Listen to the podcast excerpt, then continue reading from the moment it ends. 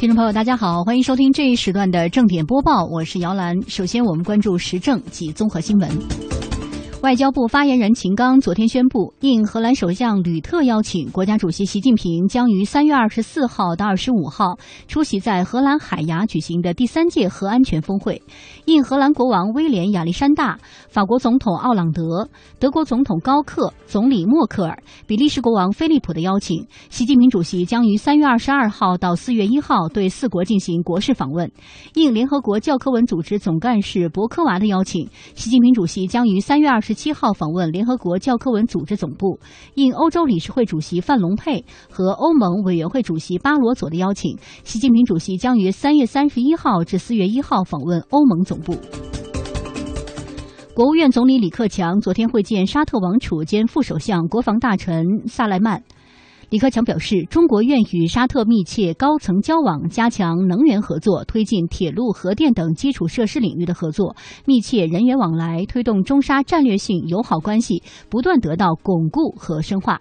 李克强指出，不久前，海湾合作委员会海合会外长理事会通过了对外自贸区谈判评估报告，将中国列为优先谈判对象，我们对此表示赞赏。中国愿与沙特等海合会成员国一道，趁热打铁，争取达成。高水平互利双赢的协议，以全面提升中沙中海经贸合作。新华社昨天授权全文播发李克强总理代表国务院在十二届全国人大二次会议上所做的政府工作报告。三月十三号，十二届全国人大二次会议表决批准了这个报告。报告共分为三个部分：一、二零一三年工作回顾；二、二零一四年工作总体部署；三、二零一四年总体工作。报告提出，二零一四年经济社会发展的主要预期目标是国内生产总值增长百分之七点五左右，居民消费价格涨幅控制在百分之三点五左右，城镇新增就业一千万人以上，城镇登记失业率控制在百分之四点六以内，国际收支基本平衡，努力实现居民收入增长和经济发展同步，加强对增长、就业、物价、国际收支等主要目标的统筹平衡。应国务院总理李克强的邀请，新西兰总理约翰基将于十八号到二十号对我国进行工作访问。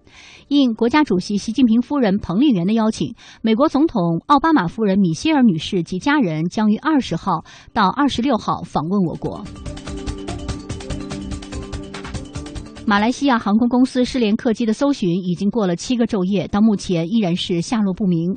搜救的范围已经扩展至安达曼海，并且向西深入到印度洋。中国的八艘舰船、两架军机以及五架舰载直升机已经拉网式的排查五万多平方公里。有媒体此前报道，波音777飞机发动机具有的是自动向地面传输数据的功能。根据对数据的分析，怀疑客机失联后仍在空中，飞行时间长达四个小时。飞机发动机的制造商英国罗尔斯罗伊斯公司昨天否认了这个说法。马航商务总裁休邓利维昨天表示，飞机上有多个应答器，客机机身和救生舱中的自动应答器更是无法人为关闭的。黑匣子即使在海底也会自动发送信号，但是到目前为止，所有这些设备都没有发出信息。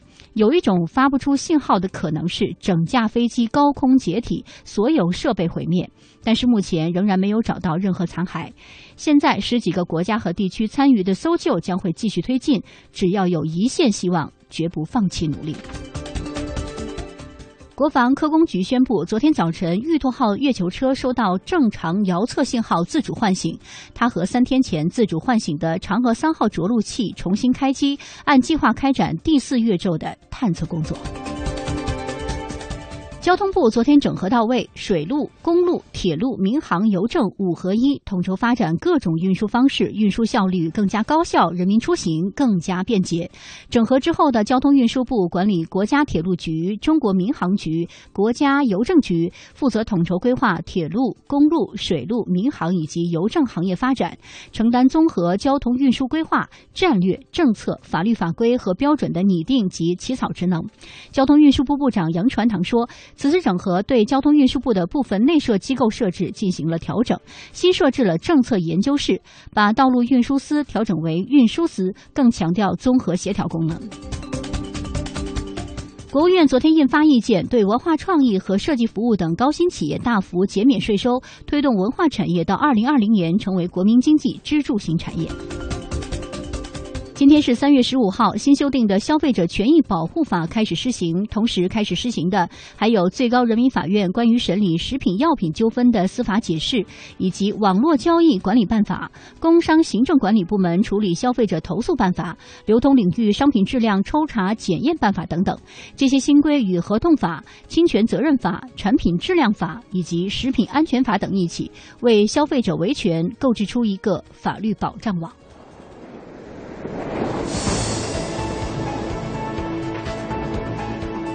海峡两岸新闻荟萃，每天准时正点播报。继续正点播报，接下来我们一起来关注两岸新闻。记者十四号从海峡两岸婚姻家庭服务中心了解到，该中心与海峡两岸婚姻家庭协会已共同发布关于征集二零一四年两岸婚姻家庭政策研讨会论文的公告。记者十四号从广东梅州市台办了解到，作为海峡两岸交流基地以及两岸的直航点，目前梅州正在积极申报居民赴台个人游及台胞到梅州的落地签城市，致力推动梅州台湾两地相亲互动往来。二月份，福建省港口对台货物吞吐量完成一百四十二点九八万吨，同比增长百分之二十四点二；对台集装箱吞吐量完成了四点二四万标准箱，同比下降百分之二点三。据台湾媒体的报道，台湾当局内务主管部门十四号通过放宽港澳生毕业后工作居留得申请在台定居的规定，以吸引及留用高等教育人才。这项规定待台湾的行政机构核定之后开始施行。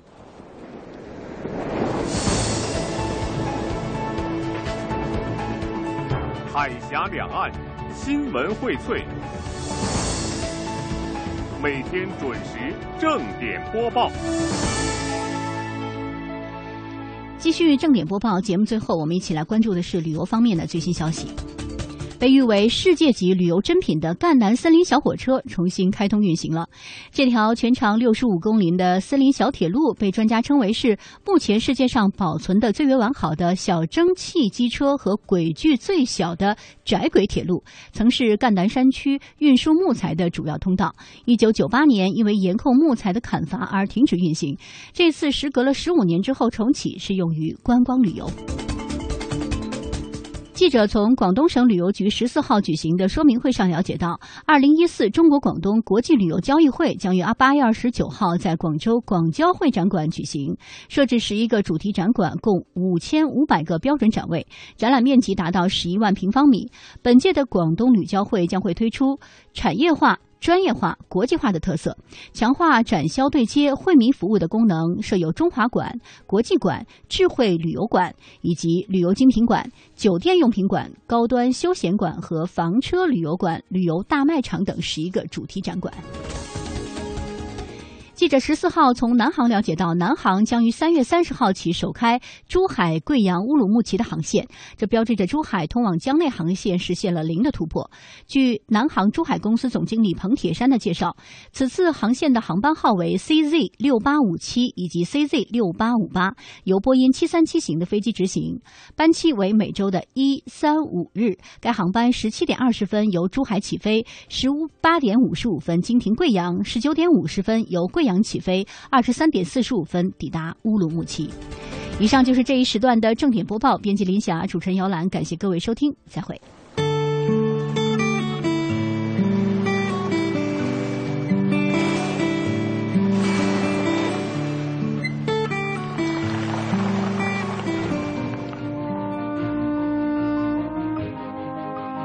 真实报道，客观评价，洞悉两岸风云。人文关怀，专业资讯，创造温馨生活。中华之声新闻综合频道。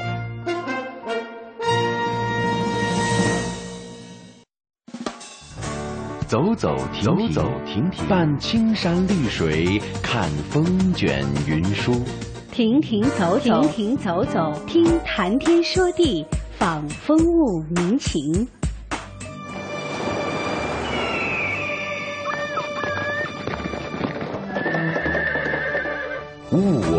两陶然，乐游在神州。乐游神州。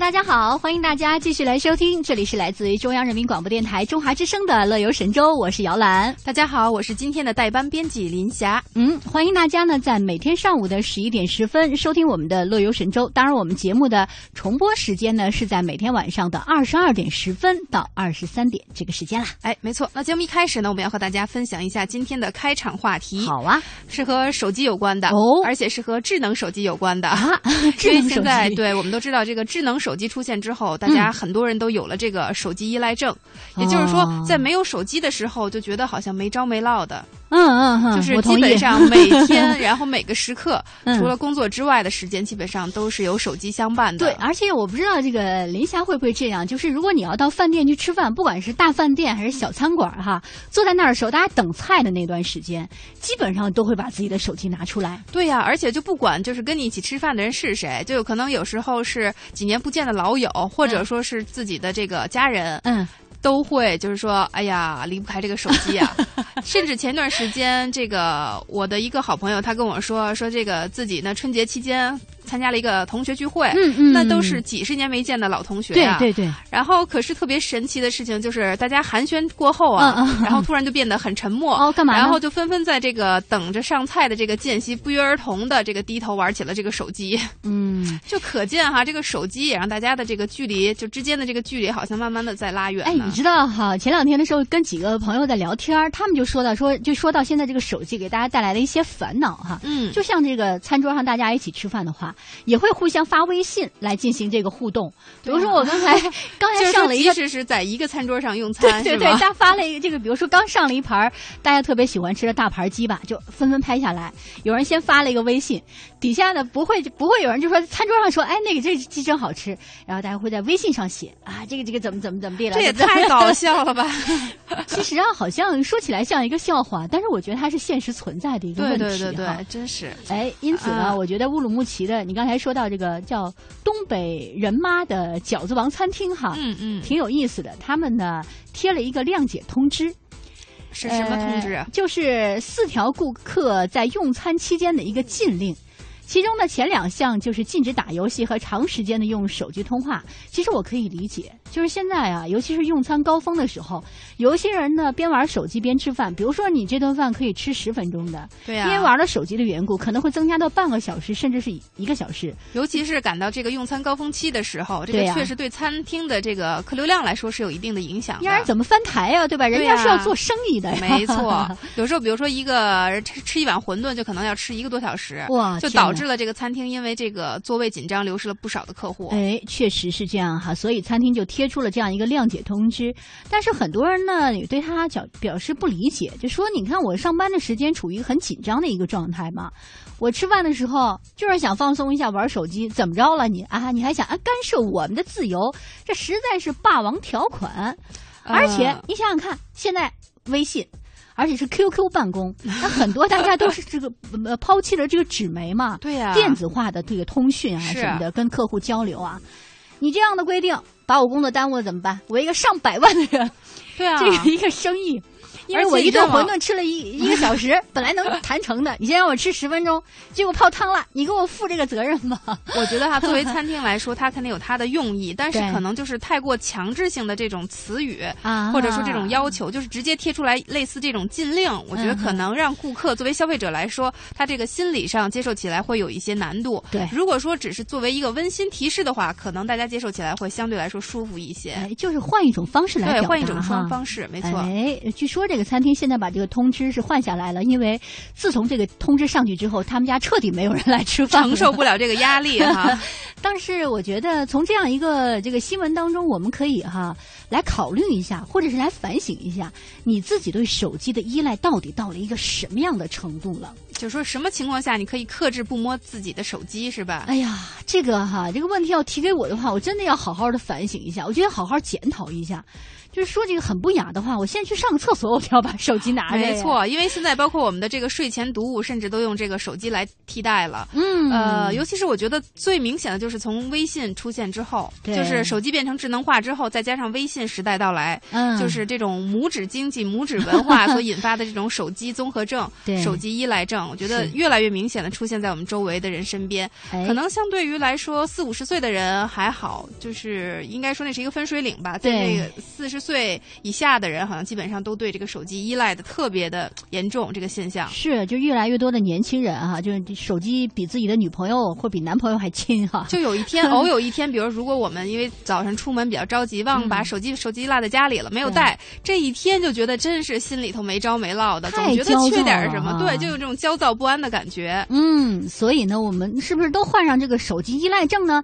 大家可以登录到我们的社区 bbs 点 hello tw 点 com 以及 bbs。点 am 七六五点 com 呢，来参与我们今天的话题的讨论。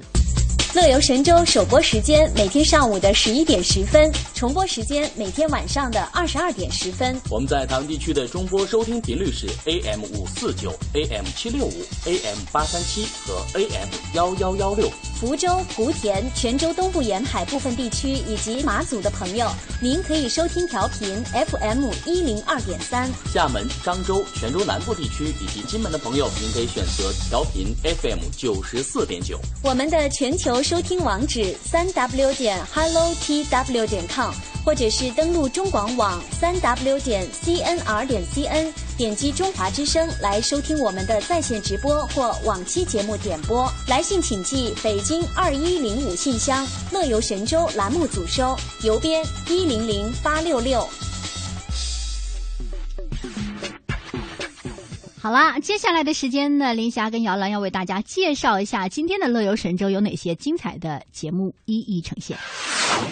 哎，首先听到的是由我们中华之声和中央人民广播电台新疆记者站合作推出的一个大型系列节目，那会从不同角度、全方位的为大家展现一个风景壮美、风情浓郁的新疆。欢迎收听《美丽新疆》。同时呢，在今天的道听途说单元哈，哎，我们要说一说南京以马命名的那些好玩的地名。哎，那在今天的小城故事单元呢，请大家一起跟我们走进大美小城西昌琼海。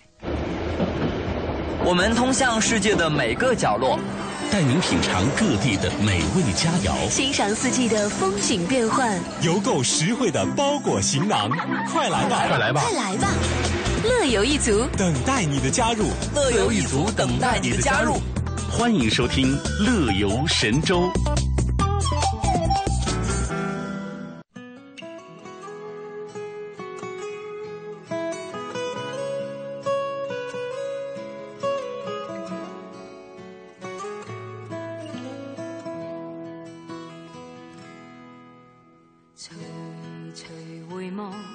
曾属于彼此的晚上，红红仍是你赠我的心中艳阳。如流傻泪，期望可体恤兼见谅。明晨离别你，路也许孤单得漫长。一瞬间，太多东西要讲。可惜即将在各一方，只好深深把这刻尽凝望。来日纵使千千阙歌，飘于远方我路上。来日纵使千千晚星。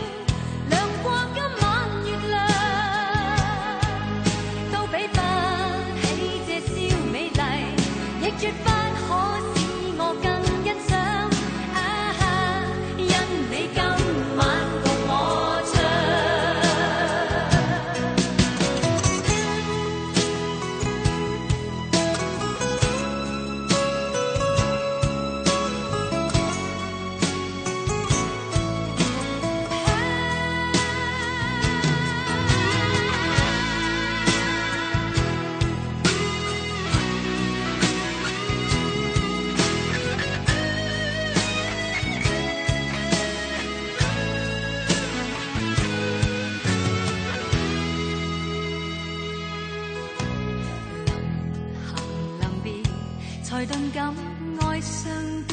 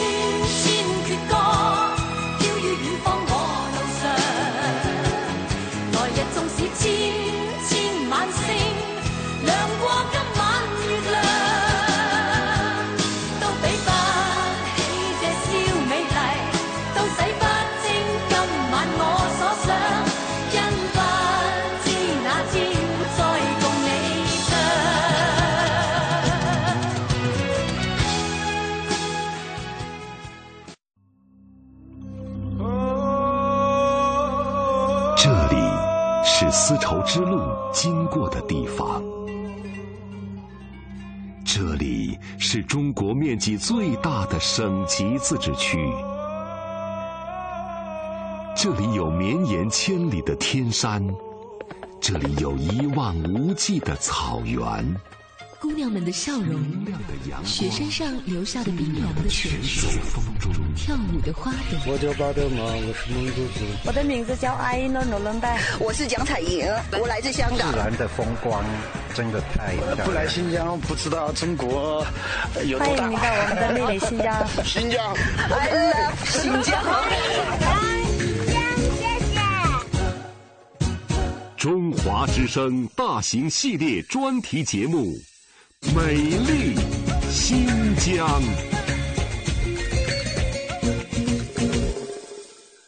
花妈不好了！香妃娘娘变成蝴蝶飞走了，不见了！皇阿玛你在哪儿？花妈，花妈你在哪儿？你快来啊！香妃娘娘变成蝴蝶飞走了。电视连续剧《还珠格格》里的香妃，体有异香，能引蝶起舞，美艳动人。虽然被乾隆皇帝纳为妃子，却矢志不渝地爱着青梅竹马的马尔丹。最后，在小燕子、紫薇等人的帮助下，终于逃离皇宫，与心上人红尘作伴，浪迹天涯。我从小最爱花和草，有许多许多好看的花开在草地上，放眼望过去，一直开到天边。我宁可不吃羊肉，也要吃花。花也能吃吗？当然了，我从小还有一个香香公主，是金庸笔下第一美女，如明珠似美玉，明艳不可逼视，身上同样带着淡雅清幽的香气。在剑拔弩张最危险的时刻，她的出现。竟让数万士兵目瞪口呆，消失了斗志。这个香香公主跟乾隆皇帝、红花会总舵主陈家洛在《书剑恩仇录》里合谱了一部江山美人的传奇故事。香妃的故事历来迷人。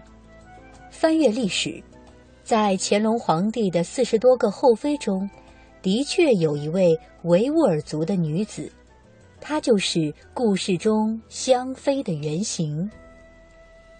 这个女子到底有着怎样的传奇？几百年过去了，我们来到了新疆维吾尔族自治区喀什市东郊的浩瀚村。这里有一片伊斯兰古建筑群，是自治区的重点文物保护单位。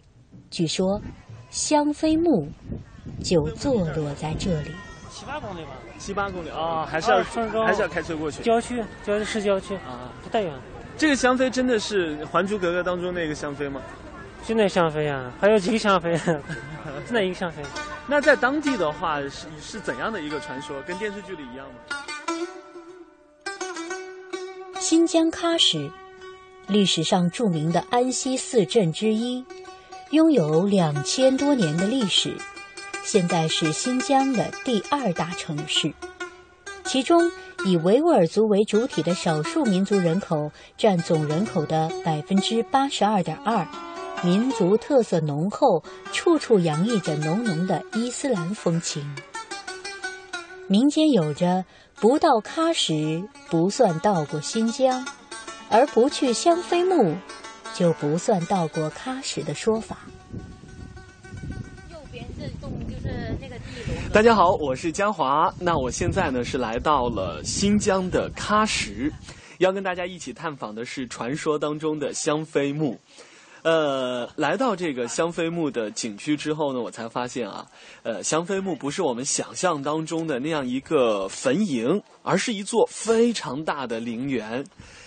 那根据了解呢，这座陵园建于一六四零年，占地呢有四点八公顷，是由这个门楼、还有小礼拜寺、大礼拜寺以及呃教经堂和主墓室这样五部分组成的。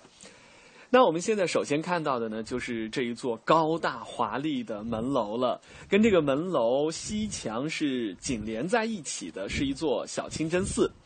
呃，我们现在走进来以后呢，远远的就可以看到它的主墓室了。哇，呃，这是一座气势雄伟的伊斯兰建筑，就像一座城堡一样高高的耸立着。那么，在这个建筑里头呢，据说是葬着同样一个家族的五代人，一共呢有七十二人，有七十二座这个呃小的坟墓。那香妃墓呢就在其中了。在这个建筑前面啊，主墓室前面有一座修葺精美的花园，花园的柔美跟陵墓的壮美啊是交相辉映的，可以说是增加了整座陵园的高贵肃穆的气氛。而扑鼻而来的花香呢，自然也会让我们想到香妃。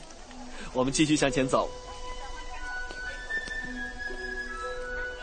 根据清朝文献通考、清史稿、清皇室四谱等档案和文献记载，乾隆帝后妃中有一个容妃，姓霍家，来自新疆。一般认为，她就是传说中的香妃。霍家氏的维吾尔族名字叫做伊帕尔汗，就是香姑娘的意思。传说她玉容未尽，芳香袭人，既不是花香，也不是粉香，别有一种奇芳异馥，沁人心脾。那么关于它这个体香啊，现在说法呢也是非常多的。第一种说法源自我们。新疆啊，南疆比较多的一种沙枣树。那么据说呢，香妃自用就是用沙枣树上的花泡水喝，用沙枣树上的花泡水沐浴，所以说身上呢才会有着天然的沙枣花香。第二种说法，因为呢我们当地的维吾尔族呢有喜食花酱的这个习俗，维吾尔族呢他会自己啊酿一些无花果酱、玫瑰花酱，就像我们汉族人吃西餐。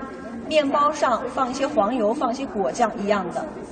馕是他们的主食之一，他们会把他们自酿的这些玫瑰花酱、无花果酱放在馕上，然后进行食用。那么据说香妃的母亲啊，在怀着香妃的时候，非常喜食玫瑰花酱。所以说呢，生下来香妃自幼就有这个香味儿。还有呢，和我们新疆的薰衣草也可以联系到一起啊。大家知道，现在薰衣草精油，包括玫瑰花精油，名气是非常大的。而且现在市面上也有用伊帕尔汗命名的精油啊。这些都是一位女子的肌肤能散发出如此美妙的沙枣花香，也算是千古奇闻，足以让人回味痴想。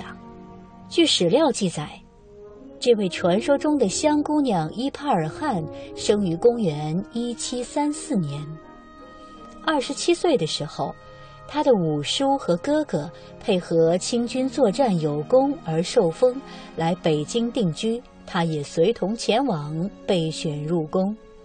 就像影视作品中描述的一样。这位带有异域风情的俏丽女子一入宫，就深得乾隆皇帝宠爱，被册封为和贵人，并特许在宫中着本族服装，专配本族厨师。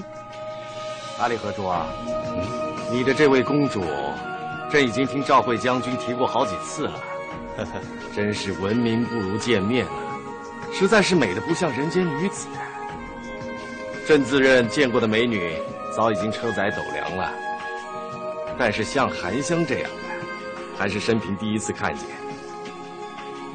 皇上，她是我最珍贵的女儿，也是我们回部的珍宝。他出生的时候，天空全是彩霞，香味弥漫。我们大家都认为，改变我们回部历史的贵人降生了。入宫后的第三年。何贵人晋升为荣嫔。乾隆三十三年六月，在他三十五岁的时候，皇太后懿旨，将她由荣嫔晋为荣妃。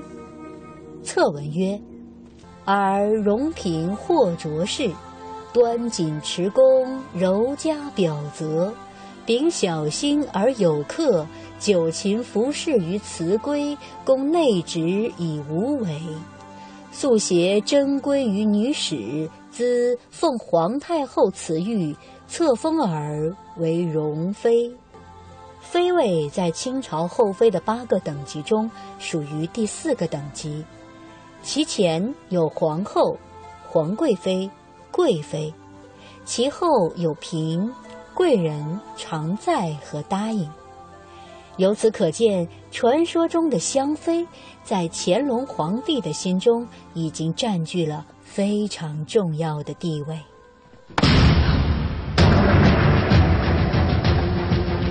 你好大的胆子，居然敢在众目睽睽之下跟那个回部人搂搂抱抱！你不要命了是不是？朕今天要亲手结束，免得你变成朕的祸害和。朕的笑话。在电视剧《还珠格格》的演绎中，香妃除了拥有倾国倾城的美貌以外，还拥有感天动地的爱情，以至于乾隆皇帝恼羞成怒，要下狠手杀死香妃。而在真实的历史当中，香妃的原型容妃。却有着截然不同的生活经历。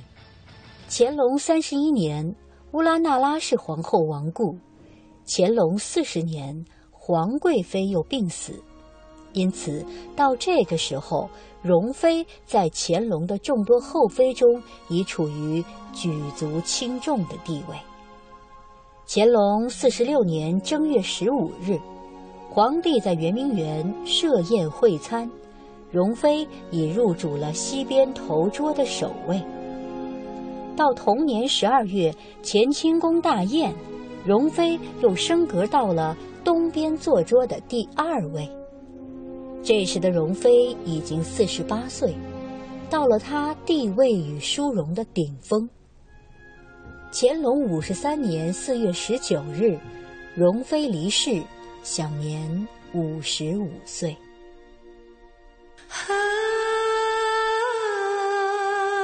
这里是中华之声大型系列节目《美丽新疆》，欢迎继续收听。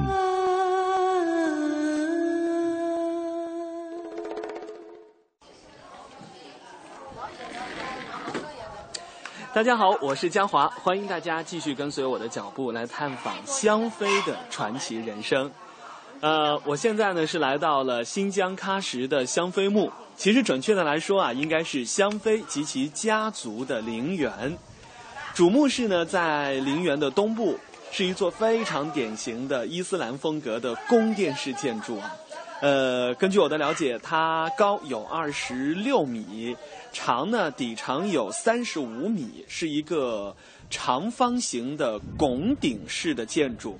呃，建筑外墙啊，全都是用绿色的琉璃砖来贴面的，上面呢还有各种各样非常精美的花纹，显得是富丽堂皇。那整个建筑四个角都有这种高高耸立着的巨大的圆柱，在这个柱顶呢，还有一座非常精美的圆筒形的塔楼。呃，那中间呢就是穹隆形的大圆顶了，而在这个大圆顶上还有一座玲珑剔透的小塔楼，在塔楼之巅呢还有一个镀金的新月，金光闪闪，庄严肃穆。那么接下来呢，就请大家跟随我走进去看一看。真实的香妃在宫中一直是过着远离亲人、背井离乡的生活，最后也是忧郁的病而终。她在死之前呢，给乾隆皇帝提了一个小小的愿望，说我死之后没有其他什么大的心愿，只希望能够回到我的家乡，和我的家人团聚到一起。所以说，香妃死了以后，乾隆皇帝也满足了他的遗愿，命了一百二十四名官差和这身驼轿，历时三年半的时间，把香妃的遗物从京城运回了喀什。驼轿上至今为止保留两个木箱，这两个木箱当年装的都是香妃的生前。长眠于此的第一代主人是伊斯兰著名传教士玉俗甫霍加，他死后，其长子阿帕克霍加继承了父亲的传教事业，成了明末清初喀什伊斯兰教伊禅派的著名大师，死于一六九三年，也葬于这里。由于他的名望超过了他的父亲。所以后来人们便把这座陵墓称为阿帕克霍加墓。香妃是阿帕霍加的孙女儿，香妃墓实际上是阿帕霍加家族陵墓的俗称。中间的陵墓大一点的名字后面“霍家”字样全都是男的。旁边的时长小一点的名字后面趴下的全都是女的，还有这边的比较小一点的全都是小孩子的。最后一排墓的上面搭的绿花是第一代，旁边的上面带的红花是第二代。整个新疆里面香妃的这个猪爷爷的名气比较大，所以呢，门票上牌上面写的全都是香妃的祖爷爷的名字来命名的。香妃呢？香妃是这个家族中面第五代，她的墓在这边上最后一排，倒数第二个上边盖的黄布。这个家族中里面香妃的百分孝，但是她的名字。那现在呢？我已经是在主墓室的里面了。呃，在墓室里面啊，有一个差不多是半个人高左右的平台，平台上呢整齐的排布着大小不等的数十个坟丘。呃，都是用这个白底蓝花的琉璃砖砌的，看上去呢非常的呃洁净素雅。我们可以看到啊，根据这个导游的指示呢，我们看到香妃的坟丘呢是在平台的东北角，前面呢用维文和汉文写着她的名字。另外呢，导游还特别介绍了，在这样一个墓室当中啊。居然还埋葬着一位满族的女子，她叫做苏代香。那为什么会有一位满族的女子呢？我们请导游来给大家介绍一下。在这墓室里面还埋葬有一位满族女子，名叫苏代香，最前排的盖花单子的，她呢就是香妃的嫂子。香妃的嫂子呢不是维吾尔族、满族。香妃的哥哥是当时祖国的统一立下了汗马功劳，然后乾隆皇帝一个大臣的女儿嫁给了香妃的哥哥，他护送香妃遗体的时候留住喀什，并且呢感谢了三教。所以呢，我们当地人起了一个非常好听的维吾尔族名字，叫“迪丽夏泰南”，同心同德、心灵善良和明亮的意思。一八一五年他去世以后呢，也葬在这个家族的墓舍里面，也是这个墓舍里面最后一名入葬者。一八一五年以后呢，他们家族的后代呢埋葬了别的地方。这个家族中里面，香妃的百分。那根据史料的记载呢，香妃的嫂子苏代香在喀什是住了五年，并且啊捐资修建了灌溉的水渠，而且呢还会赈济啊穷苦的百姓，可以说呢是为当地的老百姓做了不少的好事，是深受大家的爱戴。这也成就了一段民族联姻的佳话了。那么来这里参观的游客呢，大多是因为香妃慕名而来的。也有一些呢是为了朝拜而来的，当然还有很多人是为了目睹阿帕霍加木高超的建筑技术和艺术风格而来的。好了，墓地看完以后，大家看一下整个建筑啊，主墓室内通高二十六，有四到六层楼房这么高。这是在最早呢没有钢筋、没有混凝土情况下，完全靠泥土和石膏混建而成。而且最早呢没有一根木柱子支撑着十七米直径的这个拱顶。大家现在在下面呢，可以看到四根像横梁一样的木柱子，这是在后面支撑加固上去的啊。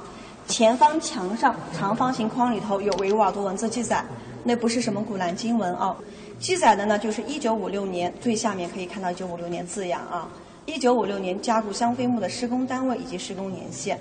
那么这四根像横梁一样的木柱子，就是在一九五六年的时候加固支撑上去的。那么另外呢，这里大家可以看到一道绿色的栅栏门。最早呢，通过这道绿色的栅栏门走旋转梯可以到达主墓室的楼顶，在楼顶呢可以观看到整个浩瀚村的全景。但是现在为了广大游客的安全，这扇门只起到了通风的作用，早就已经不允许攀爬了啊。所以在这里仍然可以看到游客止步的字样。关于香妃墓，还有一个说法：香妃病逝后没有葬回新疆。而是葬在了河北遵化县的东陵。传说香妃死后，年届八十的乾隆老泪纵横，也曾生出将香妃遗体送回喀什安葬的念头。但有悖于大清祖传皇规，按规定。满清的后妃只能葬于皇家的东陵后妃园寝中，绝不准移送原籍。乾隆陷入两难，在愁肠百结之中，忽然茅塞顿开，他命令工匠仿照香妃生前的体型相貌，制作了一个与真香妃一模一样的香妃，由香妃的嫂子护送。历经半年的艰难跋涉，回到家乡，而香妃的遗体其实早已隐秘的葬在了清东陵。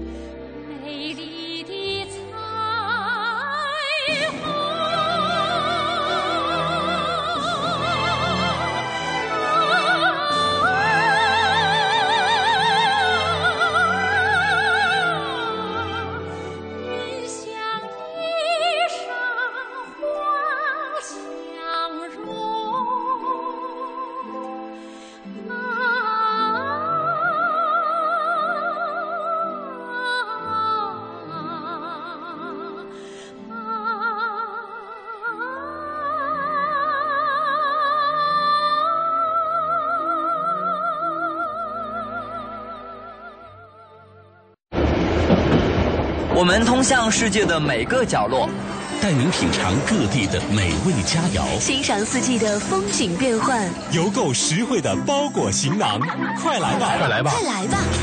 乐游一族等待你的加入，乐游一族等待你的加入。欢迎收听《乐游神州》。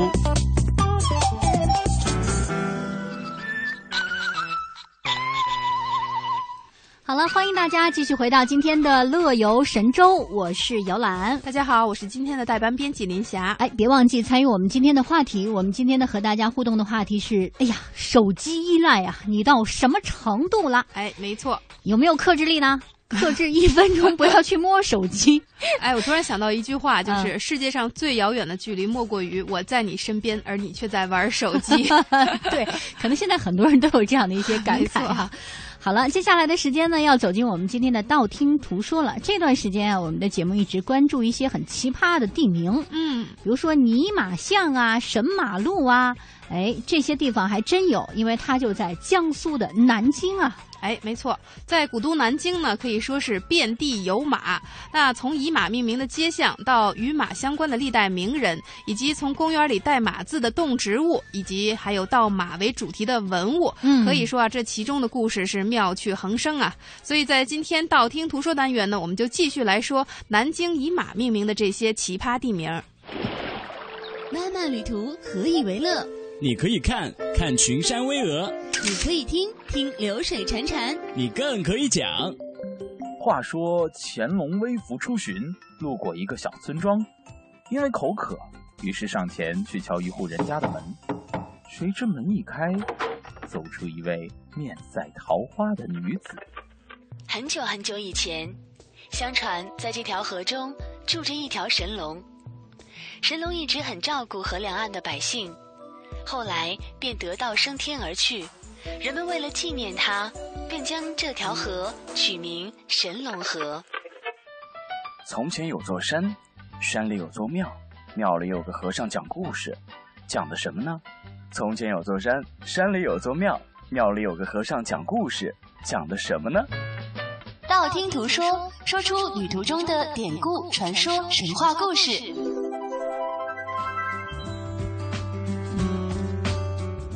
好，说起来啊，这个现在的网络流行语啊，这个神马呀，都是属于网络的流行语之一。嗯、告诉大家，尼玛也是哈。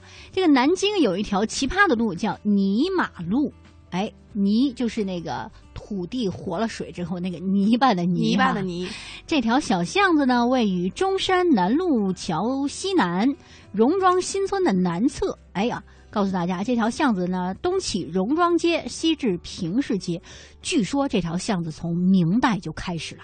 哦，相传啊，这个尼玛杜康王的故事就在这里。神一样的穿越了，是哈、呃。其实这个故事啊也是有典故的。哦，据说在北宋的靖康之难之时，当时是许多皇族呢被掠至金人的地盘哦，而这个康王赵构，也就是后来的这个宋高宗，哦，他当时呢是从金营里逃逃了出来。那当时呢，赵构一直是逃到了这个建康江边嗯、坐骑呢却被后面追逼追击的这个金兵给射死了。哎，正当他坐以待毙之时呢，哎，一位牵着马的老道突然出现在他面前，哦、让他。赶紧骑上马，赶快过江。嗯、在这个千钧一发之时呢，这个赵构闭着眼睛往马屁股上是狠抽了三鞭呀、啊，这个马就一一下子就是跃入江中。嗯，哎，可是呢却如履平地，顷刻之间就越过了这个江，上了岸。哎、逃脱掉的这个赵构这才舒了一口气。突然呢，马将他掀翻在地，一溜烟跑了。此后呢，这个地方就被称为是走马巷，嗯、也就是今天这个泥马巷附近哈。哦，呃，这个赵构呢就只好步行继续往前走。直到走到了一个古庙之前，嗯、他看到这个古庙的上方写着“崔富君庙”四个字。那里面呢有一宿这个庙主叫崔富君，嗯，呃，酷似呢就是送他马让他逃跑的这个道人。哦，是这样哈。对，而这个马这个道人的手中还牵着一个泥泥塑马，嗯、这个身上呢有着水迹。然后呢，哦、你再看到这个马后面，竟然他屁股上有三条血淋淋的这个鞭痕。哦，他打了人家三下吗？不是。对呀，所以说这个赵构就一下子就醒悟过来来，原来救自己性命的人竟然是这个神灵啊！哦，哎，后来这个赵构当上皇帝之后呢，就重新修建了这个崔府君庙，嗯并赐尼玛庙三字。嗯那现在呢，尼玛庙早已经不存在了，但因此呢，这个庙所在的地而起的这条尼玛巷却依然保存至今呢。哎，这就是尼玛巷哈。再来说说饮马巷吧。这饮马巷呢，位于中华门镇怀桥西，东起钓鱼台，西至磨盘街。它的得名呢，也跟这个康王赵构有关系啊。说这个赵构呢，被金兵是一路追赶到了南京。比较幸运的是呢，健康府判杨邦就引开了金兵，就说：“这个您赶紧去跑吧。”嗯当时呢，就怕这个马蹄声惊动敌人，有马也不敢骑，就牵着马走。途中的时候，这个赵构的马突然就很烦躁，想要叫唤，因为这个马呢渴了。哦，因为怕生事端嘛，赵构呢赶紧就让人牵着马到井边去饮水，这马才老实了。而赵构的坐骑喝水的这条小路，从此就被叫做饮马巷了。附近的这个饮马桥，就是由这个饮马巷衍生而来的。原来如此啊，看来都是有这个 历史典故的。对，这说到了泥马巷和饮马巷。好，接下来我们看一看在社区当中朋友们说到的今天的话题哈。我们今天的话题呢，说到的是手机依赖症。哎，那您对这个手机的依赖程度有多深呢？我们看来看看这个互动社区的朋友是怎么说的吧。好，呃，我看看啊，蚂蚁的幸福特别依赖，特别依赖啊！上飞机就克制不玩了，这你懂的哈，因为要关机啊。对呀、嗯，估计这个两三个小时的这个飞行时间对他来说也是很难熬的，很漫长哈。嗯，还有这个北地胭脂，他说了，现在真的不敢想，如果说没有手机的日子，日子是怎么样的？说一定很空虚、很无聊。啊其实以前咱们节目中介绍过一期这个不插电的生活嘛。对，如果说试想现在把手机没收，然后所有电气化通讯工具全部都没收的情况下，嗯把你放到一个不能说荒郊野岭吧，相对来说可能就是小村落这样的地方，啊呃，与世隔绝的这种小村落，让你待上这么别说几个月了，就待上三天啊，看看你有一种什么样的感觉。但是你想啊，去年特火的一个节目叫《爸爸去哪儿》啊，那跟孩子待三天不是也没手机？我看人过得也挺好的哈。其实我们有时候把这个觉得学的，好像他在你生活中太重要了。反过来，如果你真的把它撇在一边，然后扔那么几天的话，也未必你的生活就过不下去哈。对啊，来看一下我们的浅草，他说了，大多数认为手机忘在家里会感到不便，怕错过很多重要的事情。现在手机的功能越来越多呀，像上网啊、照相啊、办公，几乎是无所不能。手机功能的日渐强大，也是让人越来越对它产生了一定的依赖感呐、哎，我听说现在有的大公司啊，就是连这个员工刷卡，就是说签到都以这个微信为主。啊，微信签到、对对对，，微信签到，就所以说，这个公司的这种管理层的这种设置和架构啊，就都已经以这个手机为主了。所以说，嗯可见这个手机智能化的通讯工具在人们的这个生活中确实起着这个非常重要的这么一个地位和作用。是没错哈。另外呢，还有看到了无线 IT，它手机收不到信号的时候会有焦虑感。还有这个木耳他说了，嗯平时自己总是把这个手机放在身上，即使上厕所也不例外。对，极品书生睁眼第一件事打开手机，哪天这手机要都丢了的话，会有种与世隔绝的感觉。